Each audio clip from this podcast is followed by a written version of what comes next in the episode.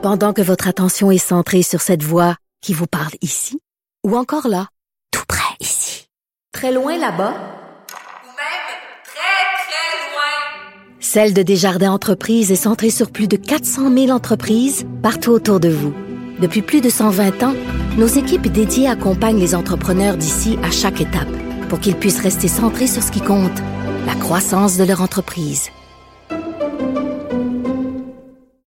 Il est entré dans le studio de Cube Radio avec un t-shirt ou enfin un gaminet euh, sur lequel est écrit What is fashion? C'est quoi la mode?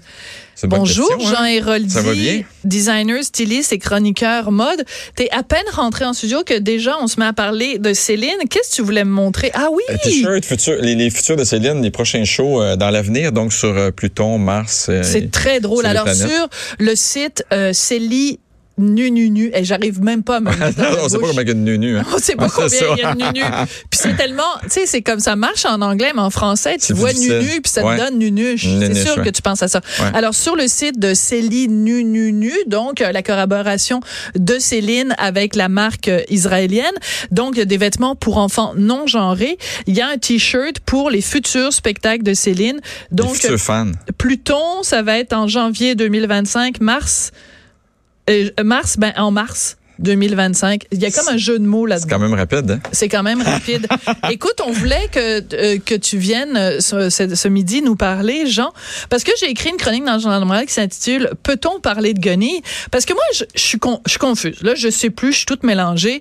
On nous répète tout le temps qu'il faut pas parler du linge des femmes, faut pas parler de la façon dont elles sont habillées, parce que c'est réduire les femmes juste à leurs vêtements. Il y a une politicienne, faut pas parler des foulards de Pauline Marois.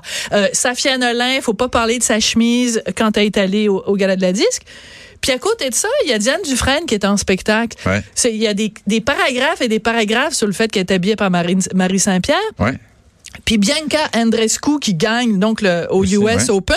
Il y a des pages et des pages sur le fait qu'elle est habillée par Marie Saint-Pierre. C'est une bonne nouvelle que- en plus. Bon, ben c'est quoi? On a-tu le droit? On n'a pas le droit de Ben, parler euh, c'est drôle parce qu'il y a des gens bon, qui vont crier, il y a des vedettes aussi qui disent maintenant sur les tapis rouges, demande-moi par, demande-moi pas par qui je suis habillé. Oui. Euh, pose-moi des questions sur ce que je fais dans la vie. Pourtant, souvent les mêmes vedettes, alors qu'ils étaient inconnus, se sont fait connaître par la manière qu'ils s'habillaient.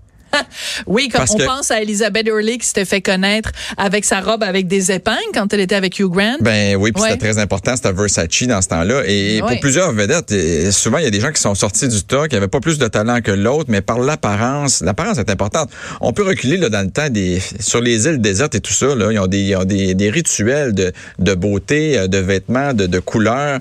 C'est pas c'est pas d'hier. Et, et moi je me dis toujours, c'est comme la section de hockey à la fin du journal de Montréal. Si elle t'intéresse pas, lis-la pas. Lis-le pas. Mais tu sais, pour d'autres gens, c'est important, puis ça les intéresse, et pourquoi pas? Oui, mais dans ce cas-là, par exemple, je pense euh, Bianca Andreescu, la première conférence de presse qu'elle donne, écoute, elle a le trophée à côté d'elle, puis tout ça, elle a une magnifique robe avec les épaules dénudées, Ouais. puis en plus on voit ses, ses, ses belles jambes musclées. Ouais. C'est correct de dire, hey, c'est quoi la robe qu'elle porte? Hey, Ben c'est une designer québécoise. Ben. Donc, dans ce cas-là, c'est correct de parler de ses vêtements, Ouais. mais ça veut pas dire qu'on ne parle pas de ses performances sportives. Ça n'a aucun rapport. Également, C'est sûr que dans deux. le cas d'une autre joueuse de tennis, quand on parlait plus de son look que ses performances, ça peut-être que ça peut devenir Oui, c'est bizarre. parce qu'elle elle avait pas grand linge sur le dos. C'est ça. Tu parles de génie. Oui, puis elle gagnait pas beaucoup de games non plus. Mais par exemple, je regarde, OK, on parle de tennis.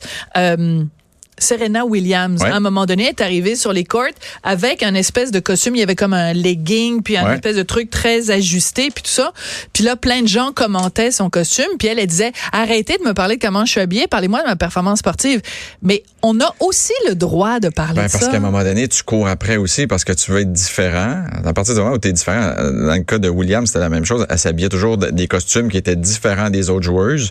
Fait que c'est sûr qu'automatiquement, on va en parler parce que déjà, le tennis, c'était assez, euh, sais, petite jupe, euh, petite jupe blanche au départ. Ben oui. Euh, ça a changé beaucoup dans les années. Et, et tant mieux, elle a fait changer les choses. Donc, pourquoi on n'en parlerait pas?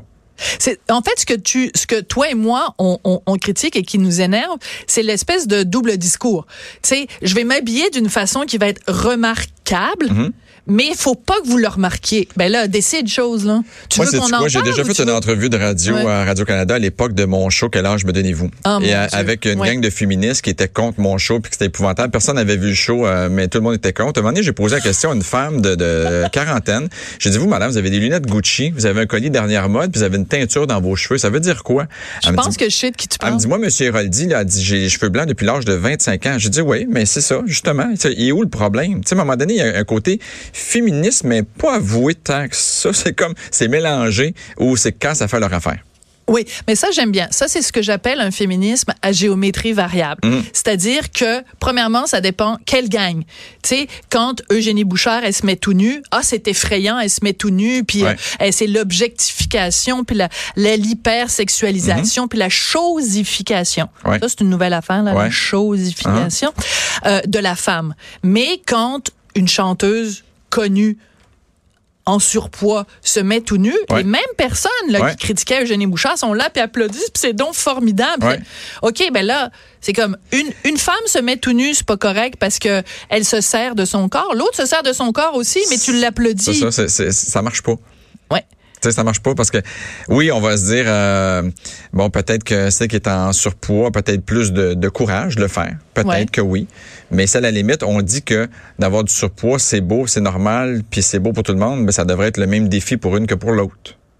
Tu sais, ça Ouais. aussi, des fois, c'est mélangeant. Oui, en fait, je pense qu'on est mélangé dans notre mélangeage. en fait, on prend ce qu'on veut quand on veut. Oui. Ouais. Euh, toi, tu as fait référence donc euh, à l'émission où on- et les femmes étaient mises dans un dans un cube. Ouais. T'as vu, j'ai fait attention. hein, Ouais. J'ai pas dit une cage. Pas dit une cage. J'ai dit un cube. un cube. Tu l'apprécies quand Ouais, même. quand même. Donc, euh, les femmes étaient mises dans un cube en plexiglas. On leur demandait dans un centre d'achat. Les gens disaient vous- quel âge vous me donnez, tout ça. Toi, tu les aidais à se transformer, à se métamorphoser, et on refaisait le même exercice et on demandait quel âge vous avez. Et systématiquement, les gens paraissaient, les femmes et les hommes paraissaient puis- plus jeunes. Puis tu sais quoi, on- on- j'ai jamais vu à la télé, mais il y a des gens qui sont juste partis chez elle parce qu'on a fait le test avec des gens, puis on a demandé quel âge que tu lui donnes. La fille avait 49 ans et c'est sorti qu'elle avait 49, 48, 47 par les gens. Donc une Bon. moyenne de 48, elle paraissait plus jeune que son âge finalement. On a dit une bonne puis une mauvaise nouvelle. La bonne nouvelle, c'est que tu te retournes chez vous. La mauvaise nouvelle, c'est qu'on s'occupera pas de toi pour ton look. Ben non. Parce que c'était pas notre but, c'était de ramener une femme à son âge véritable et c'était pas moi le juge là-dedans. Il y a des gens qui me croisent, qui me disent quel âge que tu me donnes. Hey, je sais tu moi quel âge que tu Je ne répondrai point à cette question. Jean Héroldi, il s'en tape pas mal de savoir quel âge vous avez. Non, mais donné, je fais comme je répondrai seulement qu'en présence de mes avocats. Ben oui, mais tu fais bien, tu fais bien. Eh, le nombre de fois où on l'a dit, celle-là. Mais la raison pour laquelle je reviens sur cette émission-là, c'est que à cette époque-là, les gens disaient, ah ben là, c'est pas bien les femmes, il faut pas les juger sur leur apparence. Mais on est, on est constamment en train de s'évaluer les uns les autres. Tu sais, t'es arrivé, là, j'ai remarqué la façon dont tu étais habillé. J'ai dit, hey, waouh, il y a comme un tuxedo avec le petit revers. La, la façon dont on s'habille, on dit quelque chose. hein? Ouais, parce que moi, tu vois, je me suis mis une belle, une belle petite blouse, mais j'ai en mangeant, j'ai mis, j'ai fait une petite tache. Là, je me disais, j'espère que Jean Héroldi la verra pas, fait que je mets ma veste en cuir. Mais quand tu- mais le problème, c'est ça. Ma veste en cuir, je l'ai déchirée, mais je l'ai raccommodée. Ça se? Sophie, c'est tellement drôle parce que c'est toujours ça qui arrive. Les gens qui me rencontrent, ils me, disent, ils, ils me le disent eux autres même, c'est quoi leur contravention Ben oui. qu'ils pourraient avoir. Fait que je trouve ça bien drôle. Non, mais me donnerais-tu une contravention? Regarde, euh, Pas je, tout, je j'ai l'ai déchirée. Non, hey, surtout pas aujourd'hui. Avec cousu moi-même. Ben, avec l'air écologique et tout ça, faut garder nos vêtements le plus longtemps possible. Tu sais que mon grand-père était tailleur. En plus, lui, peut-être est- peut-être que lui, ça passerait pas, mais moi, ça passe très bien. Ça passe très bien. Euh, les femmes, entre elles, se, se s'intéressent à la façon dont elles sont habillées. Mhm. Euh, L'exemple que je donnais dans mon texte ce matin, c'est notre premier ministre euh, à Ottawa, Justin Trudeau, s'en va rencontrer le gouverneur général pour déclencher les élections, dissolution du gouvernement de la Chambre et tout ça. Et il est accompagné de Sophie. Grégoire. De quoi les femmes parlent? Hey, es-tu belle la robe de Sophie? Mhm. Puis après ça, on dit, ah, il faut que les femmes, euh, tu sais, c'est de la Ça avait été laid, discrimination. le monde a arrêté les premières à dire Es-tu laide la robe à Sophie? Bon. Mais les gens que- sont bitch entre eux autres. Et c'est ça le problème. À partir. Le moment là, où les gens ne seront plus bitch entre eux, Ouais. les magazines vont changer. La vision de la mode va changer. Parce que oui, on a beau euh, de plus en plus mettre des mannequins qui sont de taille plus différente dans les magazines, mais la fille qui a un petit bourrelet, des fois, c'est la première qui va bitcher sur la fille qui a le même bourrelet dans le magazine. Parce qu'on ne se voit pas comme on est fait. Et c'est ça le problème. Et c'est ce qui vend. Tu sais, je le sais, moi, je le dis tout le temps comme exemple, la boîte de bobettes de Calvin Klein, le gars, il a des abdos dessus. J'achète mes culottes. Mais je pense que je vais avoir une shape de même. si gars avait une bédaine comme la mienne, ça a boîte. Probablement, je prendrais la boîte d'à côté. Certainement. On est fait comme ça. Mais à partir du moment où les gens vont accepter leurs défauts, leurs rondeurs, ça va changer. Ouais, c'est pas attends, juste les gens de attention, faire. Jean-Héroldi. Tu viens de mettre défaut puis rondeur dans la même phrase. Tu vas te faire hit. Et tu vis dangereusement, toi. Non. Tu vis dangereusement. J'ai fait une collection de taille, euh, taille euh, 14-24 à Fais Aubainerie. attention comment Et tu je l'appelles? l'appelle toujours comme ça. J'ai pas voulu l'appeler Ah. taille plus. J'ai pas voulu l'appeler euh, parce qu'il y a trop de mots comme tu sais additionnels. Ça fait tu sais t'en mets encore plus. Il faut faire attention à ces termes-là. Moi j'appelle ça collection 14-24 pour justement que les femmes se sentent belles avec leur rondeur. Et savez-vous quoi? Souvent, j'ai moins de problèmes. Pas souvent. J'ai toujours moins de problèmes avec des femmes qui habillent du 12, du 14, du 16 à travailler, les magasiner avec elles, que ceux qui habillent du 0, du 2, qui cherchent, je sais pas quelle perfection, mais qui ne se trouvent jamais parfaite. Contrairement à ceux qui sont un petit peu plus enrobés, ils sont fiers, ils se trouvent belles, ils sont contents qu'on les avantage. Et ça, ça devrait être le regard que les gens ont entre, euh, entre eux autres aussi. Mais est-ce qu'on peut donc euh, euh, lançons un appel à un petit peu plus de bienveillance Mhm.